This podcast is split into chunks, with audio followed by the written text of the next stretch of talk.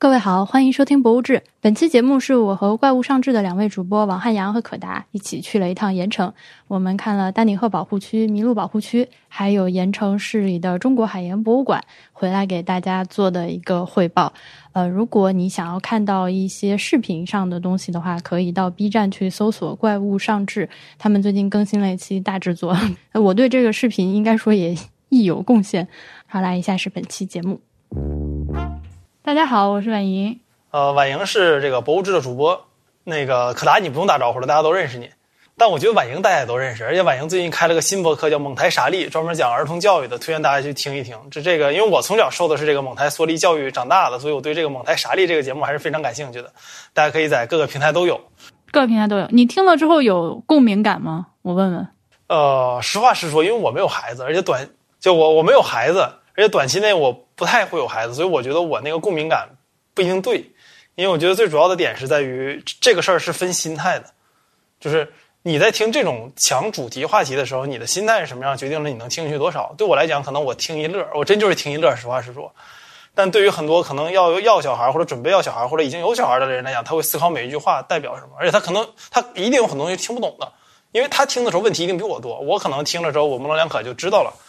然后，但他们可能会仔细的听，所以我建议大家，如果你要有小孩或者你已经有小孩的话，你仔细听这个节目，你不要像我一样模棱两可的听。哦，这个如果听的过程中有问题的话，欢迎大家到爱发电给蒙台傻利发电，这样你就可以加入电圈，然后直接向那个主播默默提问。他是我们国内现在非常罕见的小学阶段的蒙台梭利老师，因为你知道，一般干这个的都是幼儿园老师。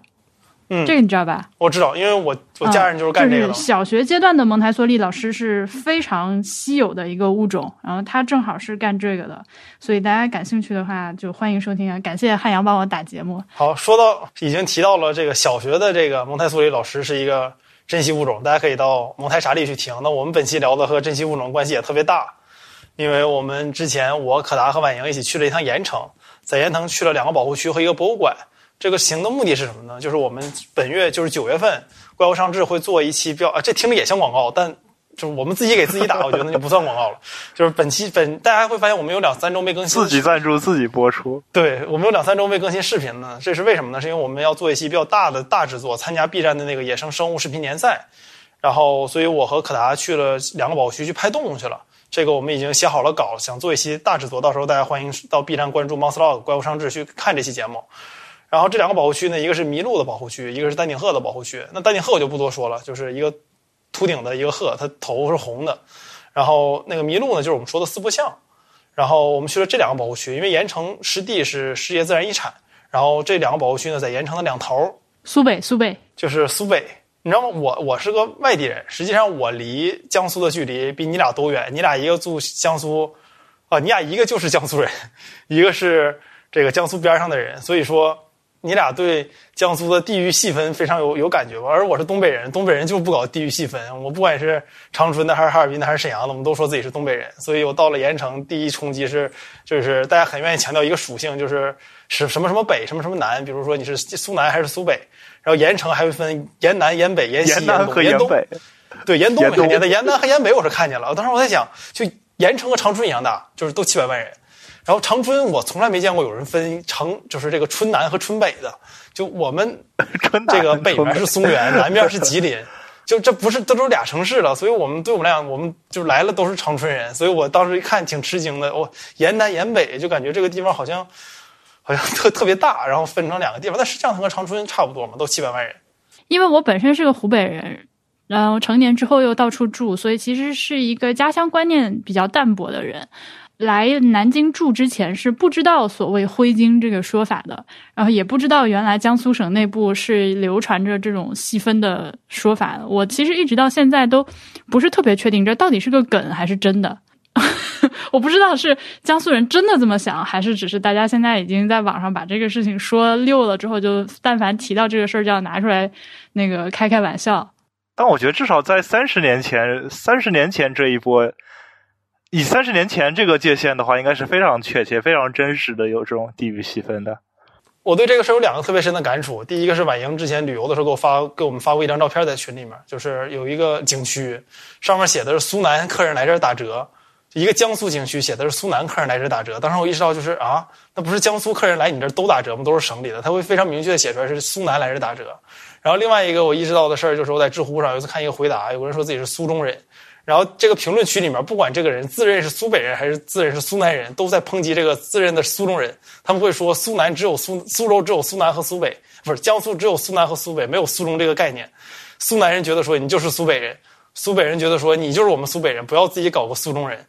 所以我我现在理解中这个概念应该可能还是存在的。刚刚汉阳说的那个是太湖服务区啊，高速高速公路上的那个太湖服务区，就是有一个服务区，它风景特别好，有一专门的观景平台，你站在那个观景平台上可以饱览太湖风光的一个风景那个休息站。就是这个苏南、苏北、苏中的概念，其实就是如果从一个不那么不那么梗、不那么 meme，而是比较比较科学的去分类的话，其实就是三个不同的三个不同的方言区吧。就是整个江苏从南到北是有三个界界限比较分明的方方言区，就是北最北边是有一部分是说中原官话的，然后中间有一部分是说江淮官话的，然后南边是吴语区，所以在。历史上这几个区域的区分应该是很清晰的，因为甚至不同的区域之间是没有办法语言上互通的。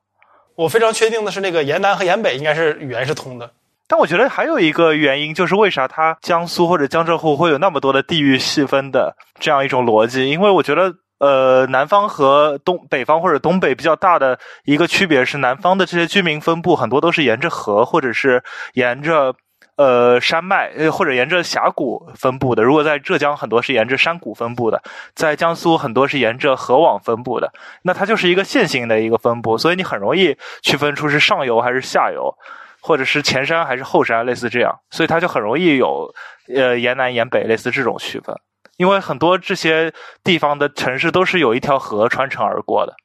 当然，你说长春它也不是没有河，但它就没有那么强烈的就是沿河而分布的那种感觉。是的。我还想说，我们吃那个饭馆儿，我们那个饭馆呢，是其实也就是大众点评上随便搜的嘛，呃，就去了，然后远远的看到他的那个 slogan 是“苏北人情，苏北味”，然后当时就来自苏南的可达就在那边笑说：“这个怎么听起来像骂人？”哦，不是那个饭馆听起来，我是我觉得在老一辈人听起来，这个感觉不像是什么好话，估计。虽然大家刚才说这个，它 slogan 是苏北人情苏北味儿，但我必须说一下，这个苏北味儿挺好吃的。它叫山芋枪，芋是芋头的芋，山芋枪，哎，是非常好吃，非常好吃，对，特别好吃。大家建议大家一定要去，苏北人情和苏北味儿都挺好，那服务也特别好，里面还有机器人服务，所以我觉得苏北还挺 cyberpunk 的，把苏北人情定义为机器人服务。就是它这个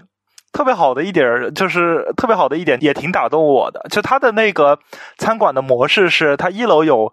一系列的窗口，可能有点。类似于美食广场那种感觉，但当然那些窗口、那些摊位都是这个店自己下面的。然后它特别让我觉得很很很有意思或者很不错的一点，就是它每个这些窗口或者摊位都是以苏北的一个县或者市的名字命名的。就比如说这个是滨海的什么什么菜，大丰什么什么菜，东台什么什么菜，呃，扬州什么什么菜，徐州什么什么菜，呃，类似这种。举个例子，就比如说什么。大丰某某汤，或者是东台某某丸子，类似于这种感觉的，这个就让人觉得特别好，就是有一种地域文化的自信在里面，就有点像是你去一个意大利餐厅。苏北县城 represent。对，这个饭店就是个插曲嘛。其实我们主要的这个精力还是放在了这个两个保护区里面。第一天，第二天是那个博物馆。我们先咱就按顺序说吧。就其实我们去的第一个保护区是这个盐城的丹顶鹤保护区。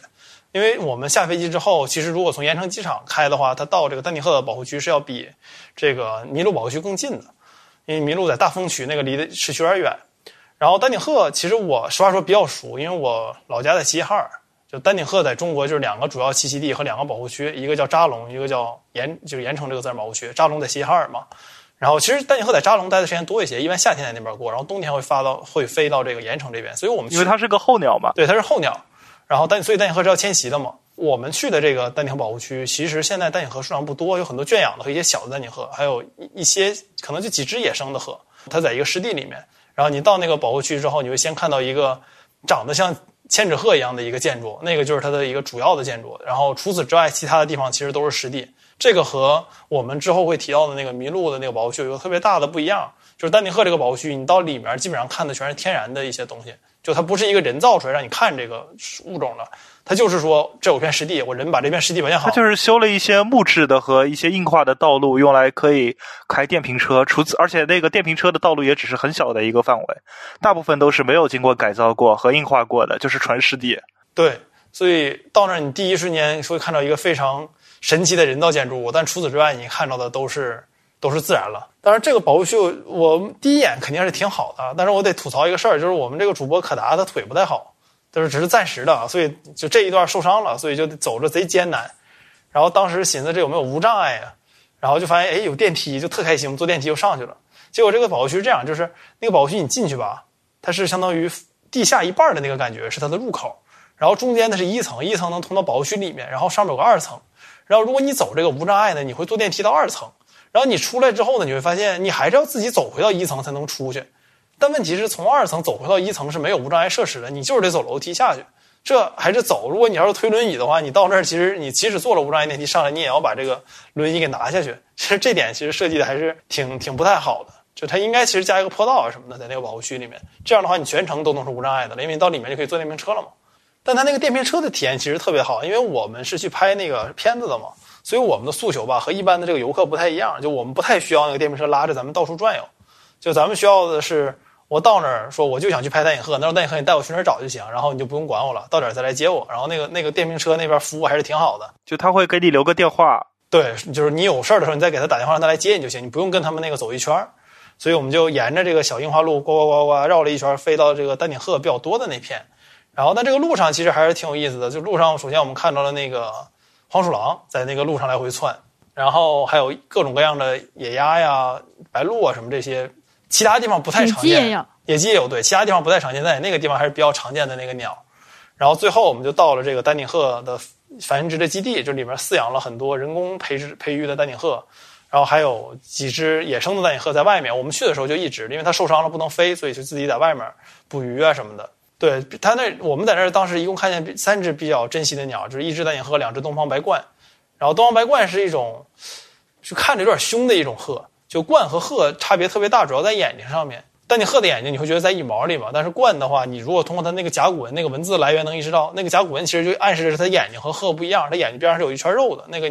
大家如果看图的话能看出来，我看能不能尽量把这两个图做成 show notes 的图片放到本期的这个开头。嗯，其实有点恶心。你离近看有点恶心，离远看其实还行。就丹顶鹤，就鹤和鹳这种物种，其实在中国文化中是比较神、传奇和神圣的物种。不光在中国文化，在整个东亚文化里面都是。比如丹顶鹤在日本是第二瑞鸟，第一瑞鸟是凤凰。那鉴于凤凰不真正存在，所以日本最吉祥的鸟其实就是丹顶鹤了。然后在中国，丹顶鹤一直也是和这个仙气啊什么的搭配到一起食用的一种物种。所以，当你看到一只真正野生丹顶鹤出现在面前的时候，你第一感觉，我的第一感觉是这很漂亮。就我看过丹顶鹤很多次了，当我每次看丹顶鹤的时候，我还能意识到为什么古人会喜欢丹顶鹤，因为丹顶鹤真的很漂亮，很优雅。然后黑白红，对，黑白红三色比例非常完美，非常优雅的一种鹤。尤其站在水里面的时候，就是这种白鹭和这种鹤吧，我们叫它东北话叫伸脖老等，啥意思呢？就是站的时候是把那个头往天上杵，是就是一根棍儿立到那儿，看着特别呆。但丹顶鹤完全不会给你这个感觉，你会意识到，就你会在想这个丹顶鹤飞起来是什么样，站在地上非常优雅，尤其它站在水里面的时候。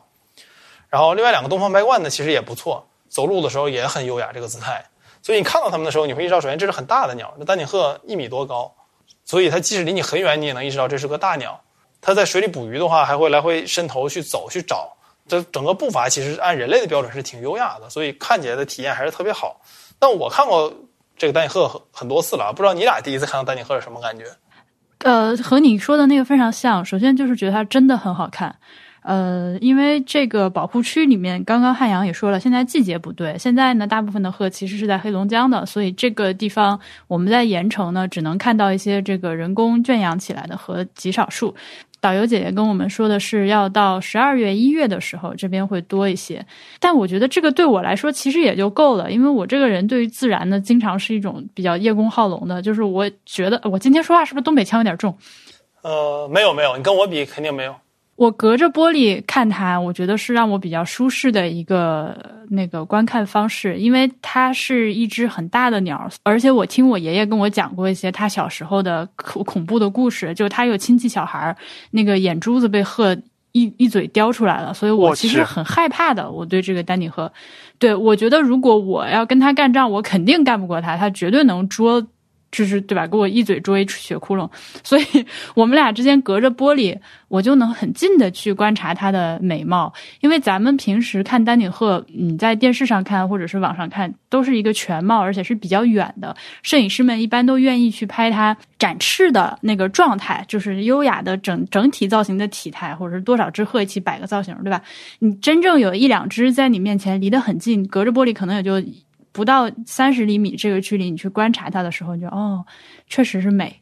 尤其是我们在保护区里面看到的那个扇形的呃那个人工圈养区域里面，除了丹顶鹤之外，还有十好几种其他的这种大型的鸟类，挨个看下来，真的是懂了为什么古人就偏偏就偏爱丹顶鹤，觉得它是瑞鸟，因为它真的就是最漂亮的那个。我不知道啊，这个可能是我们因为从小这个审美的规训，但是我确实觉得它最好看，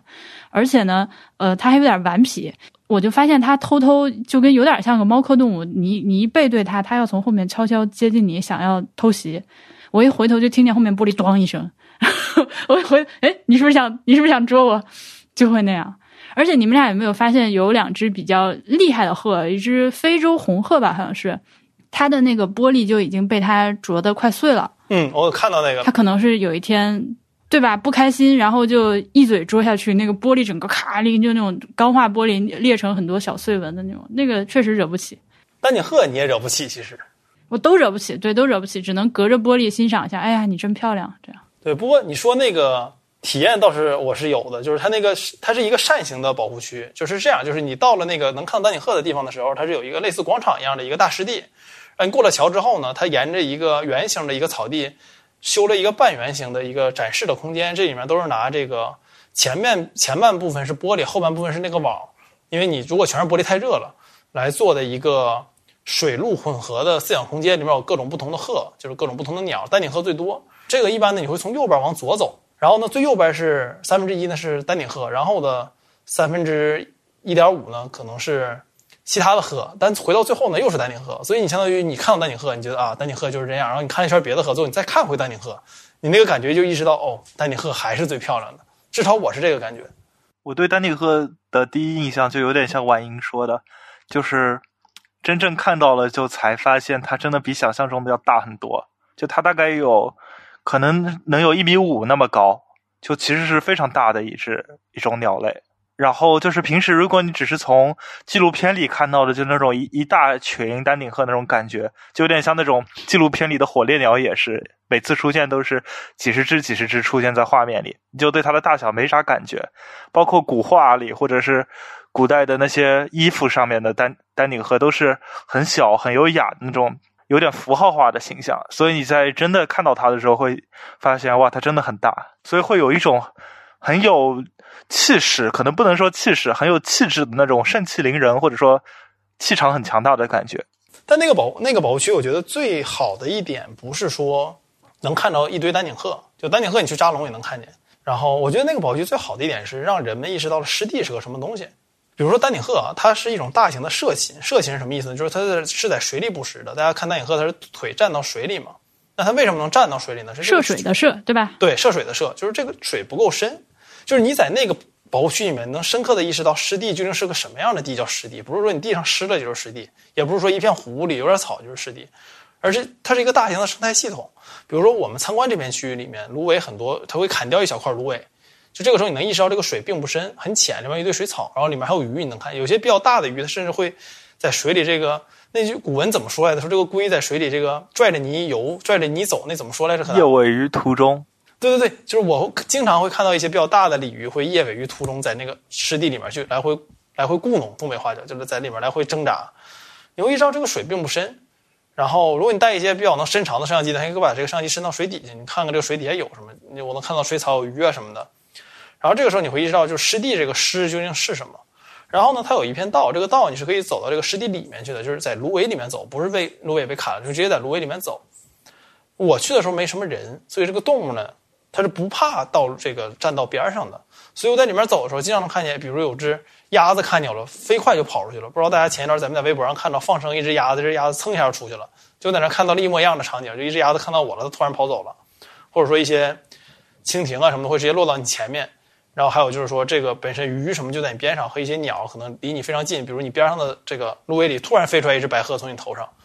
就这个感觉还是非常好的。就你知道湿地里是个多么生机勃勃的一个姿态。那这个在这个环境下面，为什么我们要保护它？因为它的确是很多物种的一个家。那今天其实我们到森林里面，我们是很难看见动物的。比如今天你说我想到山上找一只哺乳动物，你你比如说我在北京，你到满北京山里找吧，你大概有一两个小时看不见一只哺乳动物。你最多看见一些麻雀什么的，你会觉得这我在城市里也能看见，对吧？你要不然就看着一点什么小麻蜥啊什么的，大部分人其实也都把这些东西忽略了。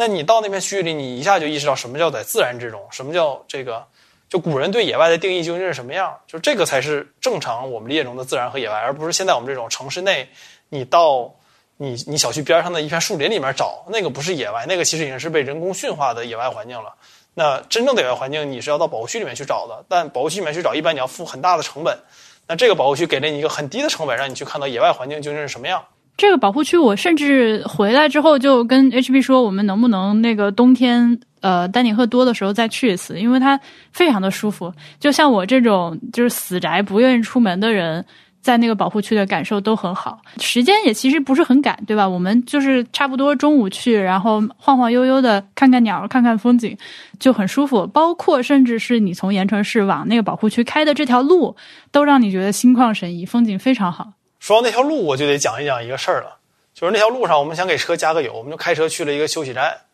就那个休息站里面 有非常完善的垃圾分类系统，就是说它有四个垃圾桶让你扔垃圾。但是那个休息站里是没有厕所和加油站的，就我完全不理解为什么一个休息站里面会有完善的垃圾分类系统，却没有这个。垃圾分类已经提上了江苏人民的第一优先级啊！对，别说第二天我去大丰的时候，咱们路过了一个村子，那个村子可能我前后开了不到两百米，我前后看了两个完整的垃圾分类系统。当时我特别震惊，因为我当时在那儿也想找个厕所，我也没看见路边有厕所，但我看到路边有两个非常完整的垃圾分类系统。所以，这个江苏人民的环保意识还是非常强的。说回来，说回来，说回保护区。下一个我们去的保护区，其实就和这个保护区是一个比较截然不同的一个方向。就是下一个保护区是这个大丰的麋鹿保护区嘛，叫中华麋鹿园。就大家听这个名就能听出来，就是它是以中华麋鹿园为主题的，而不是以保护区这个湿地为主题的。意思就是说，你到这个园里看的就是麋鹿。实际上，它也是这么做的，就是你到了大丰这个。这个不是你到了这个丹顶鹤这个保护区的时候，如果时机不对，有可能你是看不见野生丹顶鹤，只能看到圈养丹顶鹤的。你是看不见这个野外环境里的丹顶鹤是什么样的。但是到了大丰这个保护区，你一定是能看到麋鹿的，而且能看到很多麋鹿在这儿。然后，因为它这个保护区实际上真正的部分我们是进不去的，我们能进去的部分是一个人造的一个地形，就这个地形下面有山有水，然后有很多麋鹿被放养到里面，我们可以坐船去看，也可以像我们一样坐电瓶车去看这些麋鹿。它其实比那个丹顶鹤保护区更旅游化。比如说，这个保护区我们不能让这个车把我们放到这儿，让它就走，我们必须得一路跟着这个车走。然后我们还可以花钱去喂这些麋鹿，买这个贼干巴的胡萝卜喂它们。然后到最后还可以看到什么鹿王争霸的这些鹿啊什么的在这边。所以那个其实更像是一个景区。但我并不是说这个事儿不好，因为很多情况下面，就是我们就是想看到这些野生动物是什么样的。那这个其实是一个比动物园更能让我们近距离观赏到这些动物的地方。那在这种情况下，尤其像麋鹿，它的野外环境需要的比较多，你真正让它到野外去，你不一定能看得见了。而且它在山里面很难找，你给大家这样一个环境，又能保护它，又能研究它，因为它有很多设施，我们问的它都是为科研人员设计的，都不是普通人用不了的。其实也挺好的，尤其麋鹿是一个。在中国文化中很很有传承的一个物种，它和丹顶鹤特别像，就是麋鹿在中华文化中也占了一个很大的地位。就是今天你和一个中国人说麋鹿和丹顶鹤，我觉得大概率他都是知道的。麋鹿嘛，四不像嘛，对吧？那像可达和我做资料的时候还查到了说，比如在新石器时代，这个麋鹿的化石发现和这个猪是一样多，就代表麋鹿在人一直占了一个很高的地位嘛，在中国人的生活里。然后，而且麋鹿其实是最开始遍布整个东亚的，就是上至俄罗斯，下至越南，我们都能看见麋鹿。日本啊、朝鲜就不用说了。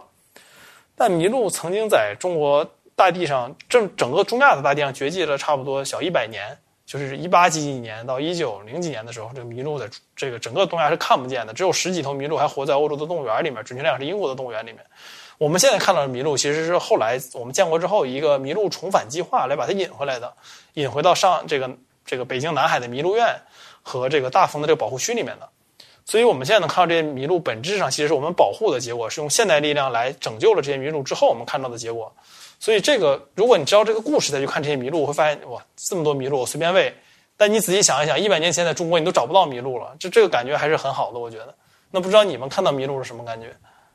就逻辑上，这个这些麋鹿都是那几十只、那几十头已经在欧洲的麋鹿的后代。虽然现在有几千只麋鹿了，对，差不多六千六百只。不过我要说明一点，就是有些物种，我们说它是哪几只的后代，其实代表这个基因库不太好了，就有一些亚种可能就没了。但麋鹿这个还不是，就麋鹿这个几个基因还是比较纯的，所以我们看到这些麋鹿，并不是像大鲵一样，它的基因会串，麋鹿还并没有。这个地方，首先我要就是没文化的人要 confess 一下，我一直以为我们要去看的这个麋鹿就是那个 Rudolph the Red-Nosed Reindeer 那个，就是给圣诞老人拉车的那个，就是麋鹿的英文就叫麋鹿，对，就是就是麋鹿，呃，给圣诞老人拉车的那个叫 reindeer，那是驯鹿。对，那是驯鹿对，还有一种鹿，你说的是驼鹿，就是我跟大家解释一下，就是 moose。这个驼鹿、麋鹿和驯鹿啥关系呢？首先驼鹿是最大的，就是你看一个特别大的鹿，脚像铲子一样的那个就是驼鹿，因为它背特别高，有点驼，所以叫驼鹿。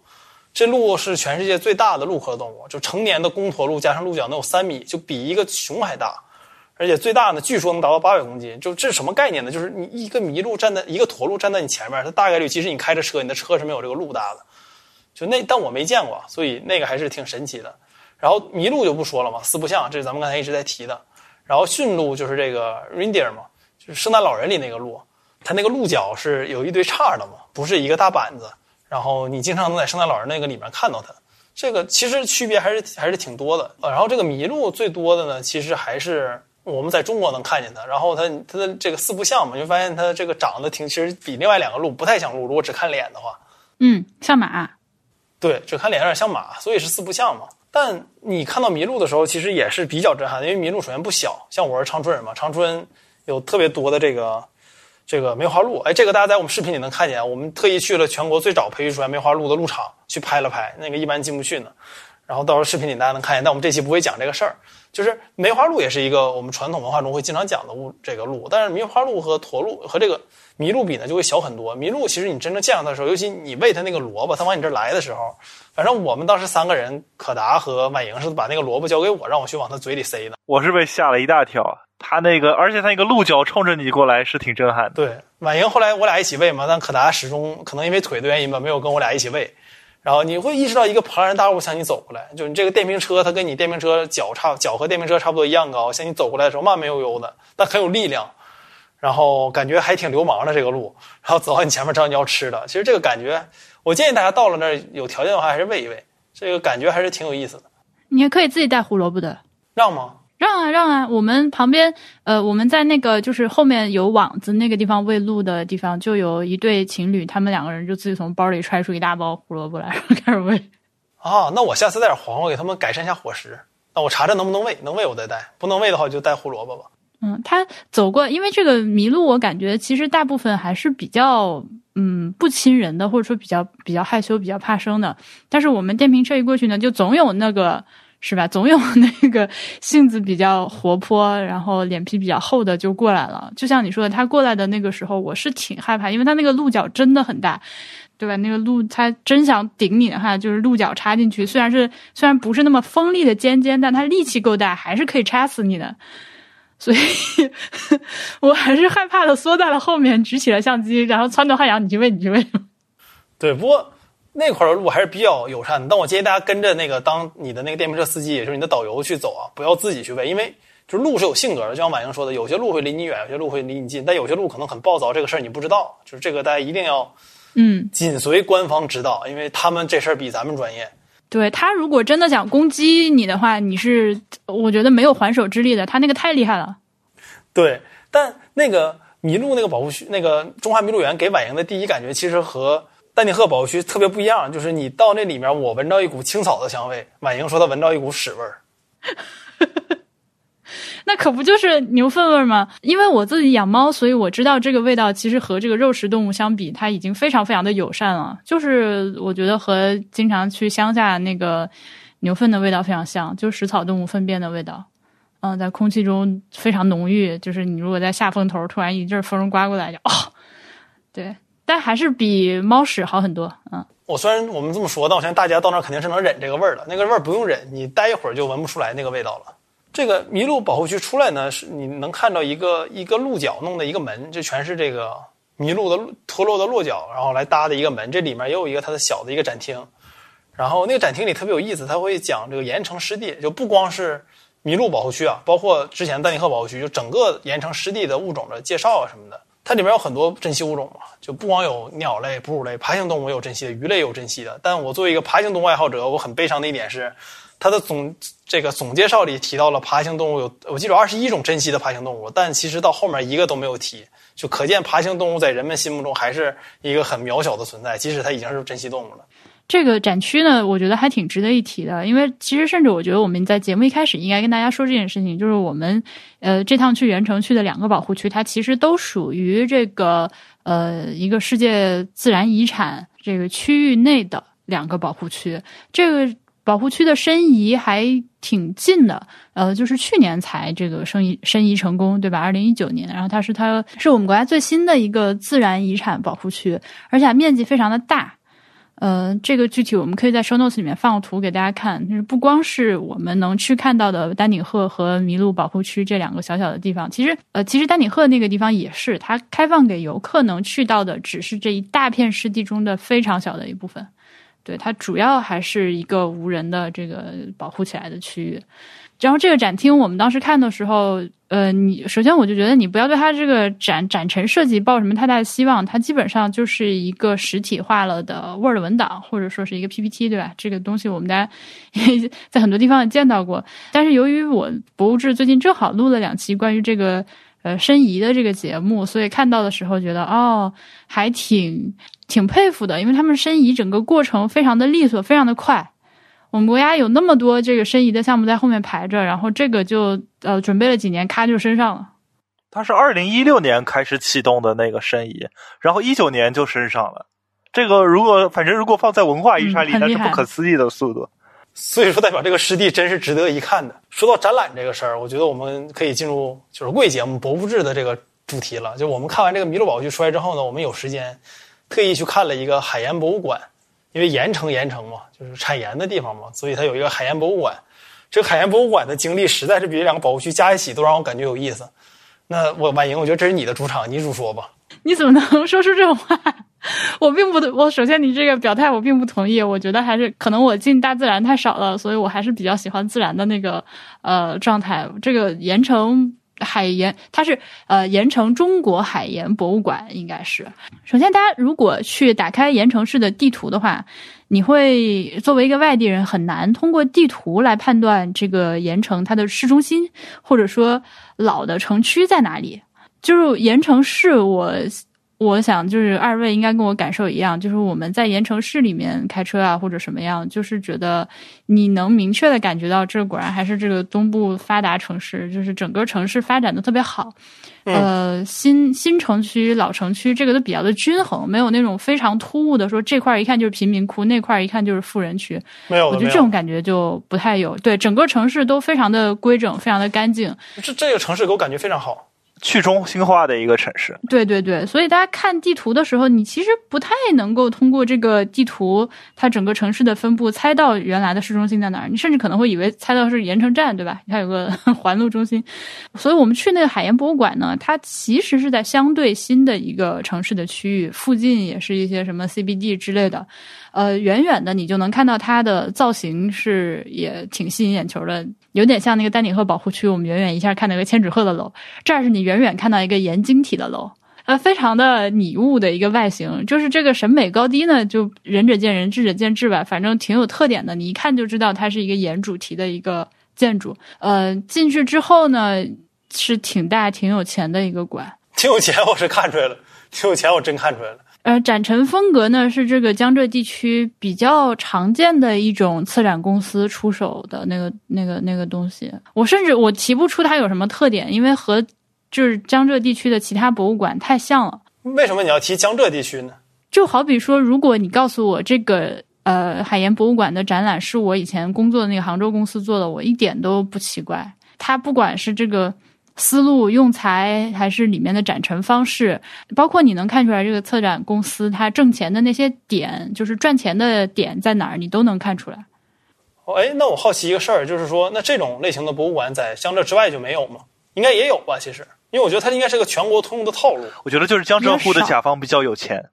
所以他能够把这个套路比较比较完整的应用到现实世界中。就这个套路其实是一套把。一批博硕士论文或者一批期刊文章变成一个实体的展览的方法论，就是这么一种套路。然后，当然，实际上它的成本还是相当高的，或者至少它的报价应该是比较高的。那，呃，因为江浙沪有很多这样的甲方，他可能有很多的资金，很充裕的资金，但他可能并没有一个呃团队可以帮你精雕细琢的，或者是非常非常呃有思考的。把整个展览文本、展览大纲给做出来，呃，但是它会有很多的基础资料，而且这个基础资料应该还是比较靠谱的，呃，然后他就可以通过这种方法，通过这种方法论，把这个展览给你弄出来，弄成一个看起来完成度还是很高的样子。我对那个博物馆的感觉是，它像是一个大型的室内公园，你是进里面溜达的，就别人就东北话就是你问你干啥来，我说没事我溜达。就它是个来溜达的博物地方，它不是一个来办事儿、来看东西的博物馆。因为我到那儿，我发现我什么都没看懂。就那个博物馆从头到尾，我没太看明白他想讲啥。其实就有点像有学术书，可能就有两种，一种就是那种娓娓道来的，他可能你读完这本学术著作，会像是读了一本侦探小说，或者是读了一本很有意思的故事一样的那种学术著作。还有一种学术著作，就是资料集成，或者是一种图录，或者是一种工具书。一个档案集之类的那种书，你就是随便翻翻，可能能翻到一些有意思的事儿，但是你可能不会想把它完整的从头到尾看一遍。你如果整体的看完一遍，你也很难在脑中留下什么非常框架性的、主旋律性的或者是纲领性的故事。但我觉得海盐博物馆这俩都不是，就你那个后面那个，好歹你是能看着点啥的。我觉得海盐博物馆对我来讲，其实更像是一个，像是一个教，就像是一个辅导书，就是它里面会给你填很多题，比如说古人是怎么炼盐的。这个盐是怎么卖的？然后新中国这个盐业是怎么发展的？他给你很多题，然后告诉你这个题的答案是什么。但那个辅导书呢，就像一个，你你们大家上学的时候肯定都做过。你原本想知道一个题的答案，你回去翻，他跟你说一个解，然后写个直接的回答，但过程给你写个略，你根本相当于看了都没看，你只知道这数最后是多少，但你没有过程分那个博物馆就没有过程分就你看到那儿，我能知道哦，原来咱们新中国的盐票是这样的，然后当年的这个盐的专营长这样。但是为什么要这么专营呢？然后这个专营的后果是什么呢？它这个来龙去脉是怎么样的？你会发现里面没太说清楚，就相当于他只给你了一个答的，把解的过程都给你略掉了一样。嗯，这个博物馆呢，我现在呃把它的这个小册子拿出来了，呃，它是这个零六年经国务院批准命名全国唯一一座反映中国海盐历史文明的大型专题博物馆，啊，它开馆是零八年。你想一下，如果这个我们那天看的这个展览是零八年做的话，在当初来看，应该是非常厉害的一个。但是下一句话就是二零一九年五月十八日展成提升后重新开放，所以他就，哎呀，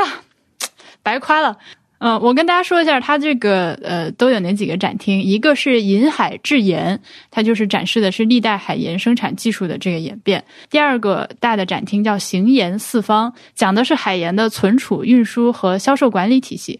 第三个盐政春秋，讲的是海盐专卖制度和盐法体系的形成和发展。第四个是海盐新城，讲的是呃就是盐城本地的这个文化。还有一个特别大的。中间的中空的大厅里面有好多假人各种装置的那个，其实是那也没啥意思，对吧？真正就是有真正有比较浓缩的这个呃内容的展厅，其实就是我刚说的这几个。我们在看这个银海制盐的时候，其实有很多的问题，是我们自己一边看一边琢磨，然后推测出来一些答案。这个就很像我和 HB 上期录节目，我们在那个贵州省博物馆。呃，我就觉得，如果说这种你做出一个展览让观众看的时候，他会自然的提出一些你没有解答的问题。如果说你展览能把这些问题解答了，就是一个很好的展览。举个例子，我们在看这个银海之言的这个章节的时候，我先问听众朋友们，大家觉得，如果说让你用海水来造盐的话，你会怎么造？你可能想想，可能就是把这个。呃，就拿去晒嘛，你弄片平地，把海水往上一铺，然后自己蒸发、蒸发、蒸发、蒸发，后面下面盐就结晶了。你只要把这个结晶的盐拿出来就可以，对吧？这个是我能想到的最简单的办法，就是我这个成本投入最低、劳力最低的，我就往那儿水一摊就完了。你们俩当时应该也是这么想的吧，对吧？因为这个看起来是最简单的一项。对，我是这么想的。我我以我以为人类一直是这样，这我还是从那展览里学到东西的，不能说完全没学着。那你实际看的时候，你会发现最早。制盐的方法并不是最早制盐的方法，它是绕了一个弯路的。它是先制作盐卤，然后再用盐卤去熬盐。它是经过了一个弯路，最后经过了一些发展，从宋代开始才有这种大规模的盐场铺开，开始就是通过日晒的方式来做盐。然后我们就当时在展厅里面迷惑了好一会儿，这个为什么呢？对吧？为什么一开始的人抛弃了这种最简单的大自然就帮你弄好的方式？而遮过头去，又要生火啊，又要专门制作一些专门的器具去弄这个东西。然后我们那儿想了半天，你就说，如果这个展览能把这种问题在策展的过程中，呃，提到，并且给这个参观者讲明白，它是不是就会比当时我们看到那个内容要好一些呢？对，我们在那花了至少十分钟时间来研究为什么人类不一开始先晾盐，而是先要拿盐卤去弄盐。但我其实到最后也没太弄明白，还是咱们分析出来的，可能就是说这个。这个围田来晾盐这个工序可能需要大量的人力，比较难，这是咱们自己猜的嘛，对吧？你知道吗，婉莹？你知道我觉得这这期节目最就是对这个博物馆，你知道我觉得什么是可能会发生最戏剧的事儿吗？就是如果咱们录完这期节目，有听众给你反馈或者给我反馈说，就是汉阳、婉莹，你们错了，人类其实是先晾盐再用盐卤的，那个博物馆没给你讲明白，这个才是这个我觉得最好的结局。因为我现在还是觉得 晾盐是最简单的方法，我没太理解为什么晾盐要往后放。这也希望各位听众有知道来指导指导我们，我比较想学习一下这个事儿。因为我们那天最后商量了半天，推理出来的结论是因为，就是通过煮这种方式来做盐，它是你就是一个小团队或者说个人人力可及的，对吧？你弄个锅，然后一锅盐水进去开始煮煮煮，你多。高低你都能弄出一点盐来，但是你如果没有一个成熟的团队，你如果没有一帮人大家一起就是集团化的来做这件事情的话，你是不可能完成像宋以后的那些在海边呃人力开垦出一大片一大片的那个盐田，平整的盐田，四四方方的盐田在里面晒盐，呃，你是做不到这个工程量的。这个是我们当时的一个猜测，对，希望那个听众朋友们如果有懂的话，可以来教育一下我们这个是咋回事儿。类似的问题，其实后面在展览里面还挺多的。如果说你是一个像博物志的听众，肯定是大家常去博物馆了。你这个对博物馆的这个章节划分套路，可能你听我一念那几个标题，你就知道它大概是一个什么套路，对吧？那么后面的二三展厅，其实是我们三个人当时看的时候都觉得他在展陈的思路上相对来说比较混乱的。它一个是讲的是这个盐的行销，还有一个是盐的，就是管理啊、立法啊，这个私盐的这个制度，有两种讲历史的思路吧。一种是一个呃时间顺序，我们就是讲这个盐的历史，从古至今一个一个朝代往下讲，一个一个时期往下讲。还有一种呢，其实是像海盐博物馆这种，我觉得它是比较有野心的，他想做那种所谓的专题性的这个讲述。但是这个问题就在于，你看的时候，你会不停的在这个时间里面去跳。这种时候，就是你会发现，你在一个比较小的范围内，一会儿这个朝代，一会儿那个朝代。如果说他的故事讲的不够清楚，逻辑不够清晰的话，呃，一个看惯了时间顺序叙事的观众，在这个地方他的思路是会混乱的。你们俩有这个感受吗？对，就是我觉得可以举两个例子。第一个，比如说到那儿。你会看到很多壁画和雕像，但这个壁画和雕像你会感觉它建的时候完全没有任何头绪。首先，这个画风完全不一致。这个可能你看到第一个壁画还是这个语文课本里面杜甫那个风格的壁画，或者说那个荆轲刺秦王那个风格的壁画，然后马上你会看到一个写实派的一个油画跟着，然后再看到一个就是你不能说它是写实，也不能说它是卡通风格的这个雕塑，然后马上呢你会出来两个完全写实的这个蜡人在那儿待着，假人在那儿。就是它本身给你的观感就很很混乱。即使就这种东西在设计上，像我们比如说公司设计一个产品的时候，我们要求你这个产品有一贯性，就大家知道这个东西是你们公司的。比如说你一看到苹果的邀请函，你会知道哦，这是苹果的发布会，对吧？就是它是在不同的我们叫 touch point，就和你人接触的过程中要有一个一致性，包括文字啊、配图啊、语言啊。所以咱们先不说它的逻辑是不是流畅的，它内部的陈列是非常不流畅的，有种缝合的感觉，缝合怪的感觉。就就是缝合怪嘛，对，它有很多，就好像是我有这个东西，必须把它找个地方摆，然后把它摆到这儿了一样，你完全没考虑到这个和这个整体环境搭不搭。然后另外一个呢，就是说它本身让你会很难读懂它里面的逻辑，就即使它是有逻辑的，你也很难懂。比如举一个例子，它那个里面的地名，比如说提到这个各年代盐的经营的时候，用的全是古代地名，那我完全就我实话实说，我觉得我历史知识不算少，但问题是我也对应不上你那一个 Excel 表一样的表格里边这个历史地名究竟是哪儿。我对应不上这个事儿，所以我看着完全没有代入感，我都不知道你这个东西发生在什么地方，对吧？后来我看了看可达，我发现他也看不懂，那我意识到那不是我的错，因为如果可达看不懂，那应该是他写的真有问题。就他有大量的像那个博士论文那种感觉的表格，而且它的内容是是非常干货干货的内容，就是呃行政区划呀、官职啊这些非常非常专业的历史地理学的内容，然后。他用一种表格的形式，很干的在那里给你展示出来。我记得我们当时印象还挺深刻的，他有一个表是为了展示这个历朝历代的海盐的呃盐的价格，然后他就标的是当时的那个呃金额。但是你知道，就是这个东西你不不给换算标准，它基本上可以说是一个无效的信息。对，当然可达就说，如果他能够标出来这个就是相当于当时市价，就是用这个钱一斤盐可以买多少大米，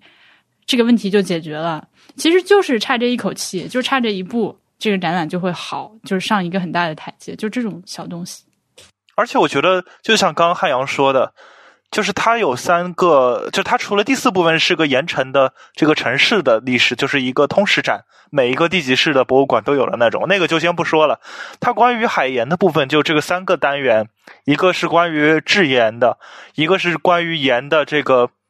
物流和行销和那个供销体系吧，或者说是官营的呃盐的这个物流体系，然后第三个是关于盐政的体系，然后等于说他在这三个陈列里面分别都把整个中国的通史过了一遍，就他等于读了读取了三次的这个进度，这样导致的其中一个结果就是你会发现很多事件在这三个展览里面分别出现了一次，或者很多人物分别在这三个展览里面出现了一次。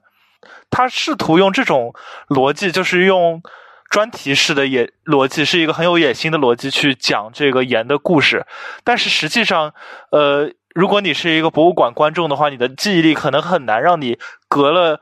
几十米的展现，然后再把上一个章节里出现的同一个时期的东西和这个章节里面你眼前的东西联系起来。也就是说。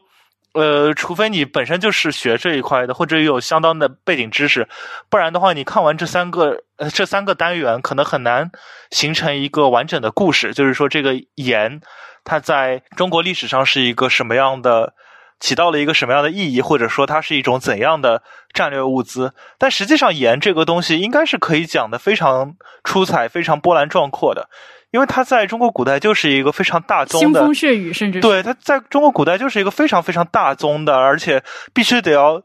只要是国家还统一或者是呃这个集权还是很强大的时候，就一定要把盐政握在手里，一定要官营的这么一个非常大宗的经济产品。就甚至你可以把它类比于今天的石油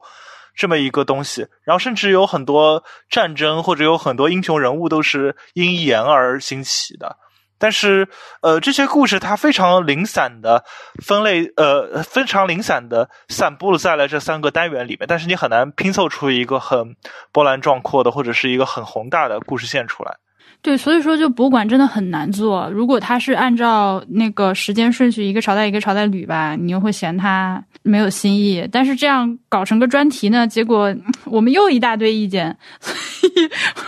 以，我我想，如果我是这个博物馆的人，我还听博物志，我肯定也一肚子火。那你说要我怎么办？我们现在能给他想出一些辙吗？就是如果这个展览由我们来做，要怎么样才能稍微改善一点？要我是这个展览的人，我听了这个之后，我觉得就我，我觉得我是不会生气的，因为经常有人批评我自己公司做的事儿和咱们我们自己的节目，所以我一般这事儿我也见得多了，不太生气。而且我觉得这个博物馆，如果是我来的话，第一点是就你把它做好一个公园的嘛，这就是一个外地人来这儿来回瞅一瞅，不会真有几个人仔细看。那博物馆也不是给你仔细设计看用的。一旦你以不用仔细看为出发点来思考这个博物馆，这博物馆做特别好，它这个空间是来回迂回的，你可以绕很远，而且空调极其凉爽，外面特别热，里边空调极其凉爽，这个光线也不错。唯一有问题就是那个洗手间，那洗手间没有我高，以至于我上不了厕所。其他的，我觉得这个博物馆没有什么问题。要有问题，先把那个洗手间改了。但如果不开玩笑，好好说的话，我觉得这个博物馆。的一大问题是他，他要想知道自己要讲什么。你是讲海盐博物馆，讲海盐的历史，还是讲盐的历史？讲盐的历史和讲海盐的历史，我觉得是不一样的。今天他要自己中国海盐博物馆，应该讲的是海盐的故事，它是一个很专的一个事儿。但如果你讲盐的故事，你不光要讲海盐，你还要讲盐，你还要讲盐在中国发生的各种各样的事情，那就不太好讲了。但是你也可以去讲，但这个情况下，对于这个博物馆就要有一个更高的挑战，就这个盐。本身是怎么来的？这块是海盐的部分，那还有不是海盐的盐呢？对吧？你这个博物馆里也讲了。然后呢，那就是盐在中国历史上代表了什么？它是怎么流通的？它值多少钱？它引发了什么历史事件？这个都不好讲。我觉得你要不然就是特别庞大的博物馆，你这些都能讲得很明白。但我实话实说，我觉得海盐博物馆那个体量没法把这所有事儿都讲明白。它就像是那种。想把所有事儿都说了的文章，到最后你觉得他每个事儿都是浅尝辄止，没有仔细讲。所以我觉得不如专到一点上，就把海盐海盐这个东西讲明白了。至少先让我们知道海盐是怎么来的。那我在这个问题上的想法倒和汉阳有一点不一样。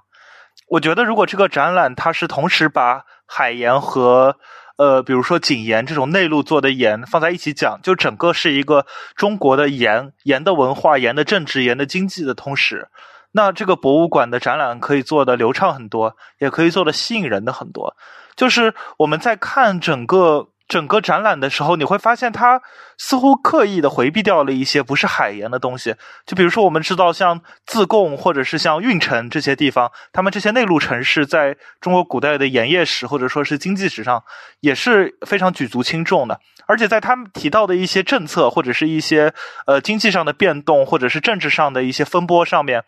语言相关的事情上，除了和盐城相关，也一定会牵涉到像运城、像自贡、像这些同样是产盐的地方。但我觉得他是刻意的把这些非海盐的盐给摘出来，然后专门去讲，比如说山东沿海、江苏沿海的这些制盐业，就会觉得有一种刻意的，或者是有种缺一只脚的感觉。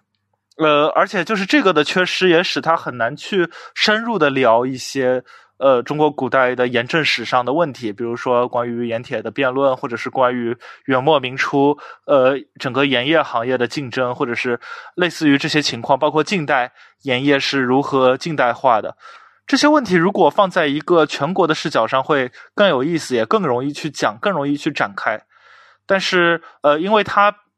我觉得可能是因为政策性的原因，他一开始申请的就是这个中国海盐博物馆的这个名字，那他就必须得要克制自己去讲整个中国的盐文化的冲动，他就必须要把自己的主要的讨论对象限制在海盐这一块，限制在整个呃东南沿海或者是整个东部沿海这一块，那你就会觉得他在讲故事上有很多的掣肘。刚关于刚刚汉阳说的这个事情，就是如果呃让我们来做，或者说让我来做这个展览会，希望怎么去做？当然，这个就完全就是键盘侠的事情了。但如果是我作为一个观众，我会期待的是，我希望你至少能把一些呃历史上的一些重要的和盐相关的一些事情。呃，如果你想做专题，你就专题的把这些事情一个一个讲清楚。比如说盐铁论，它到底是怎么回事呃，从什么时候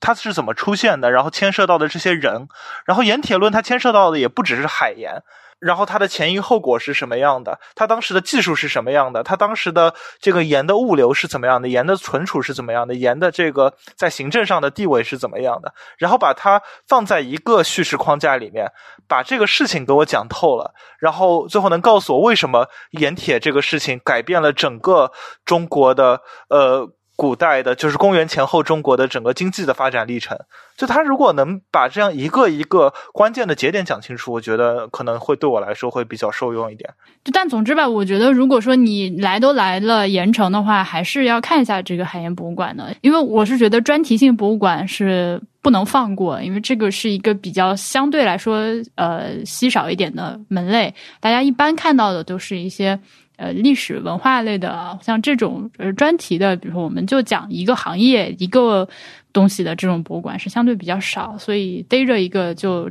去看一下。虽然说我们刚刚吐槽它很多东西，但实际上我们还是有所收获的，不能说是毫无收获，对吧？然后它里面也有一些就是比较神奇的设置，包括大家如果关注博物志的微博的话，就看到我发小视频，就是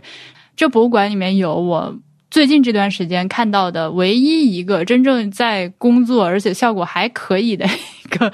穿衣呃互动游戏，就是你可以站在那个 Xbox 前面，就是穿上那个严正官的呃官服，挥动右手还可以升官什么的，就是哦，它那个用的是 Xbox 的配件 Kinect，一个体个体体感的一个感应器，它能感觉到你肢体动作。应该用的是 Windows 版的，其实那里面应该还是个电脑，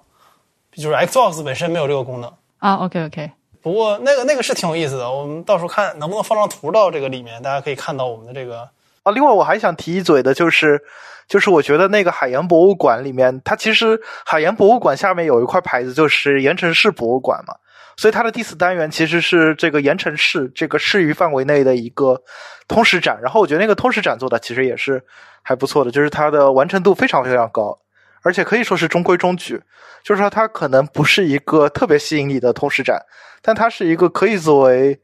一个标准作业或者是那种感觉的通识展。嗯，这个展确实还是让我觉得很有意思，就因为在我们平时的印象中，在江苏的这十几个地级市中，盐城肯定不是历史最悠久的那一波，因为江苏有南京、苏州、扬州、徐州这些呃历史古城。但是盐城就像是那个黄仁宇那本《万历十五年》，他的英文的标题就是一个平平无奇的一年，或者说是一个没有历史重要性的一年。他从中找到了非常多的线索。然后盐城这个展，你也可以说是它是在整个江苏地区或者江浙地区一个没有什看起来好像没有什么历史重要性的城市，或者说它只是一个。呃，在古代也是，在现在也是，只是一个农业加上手工业产业、晒盐产业的这么一个城市，但是它却还是能把它的历史梳理的比较好，而且它试图通过这个文物去勾勒出它和周边地区和每一个时代的风气，呃，包括和呃明清的手工艺的潮流之间的一些关系，我觉得还是不错的。嗯，对，那个那个还是挺好的，那个盐城本身的部分其实挺好。就我是真没想到，盐城还有那么多发掘出来的那么多还是不错的，或者说是挺有意思的文物。它这些文物可能并不是特别珍贵，但它还是，呃，比较清晰的，呃，思比较思路清晰的，然后比较中规中矩的把它们做成了一个还不错的一个城市东史展。行，那咱们先到这儿。今天好，大家如果喜欢我和可达的话，欢迎关注我们的播客《怪物上志》和我们的 B 站的视频版《怪物上志》。这是借博物志打个广告。妥了，拜拜。再拜拜拜。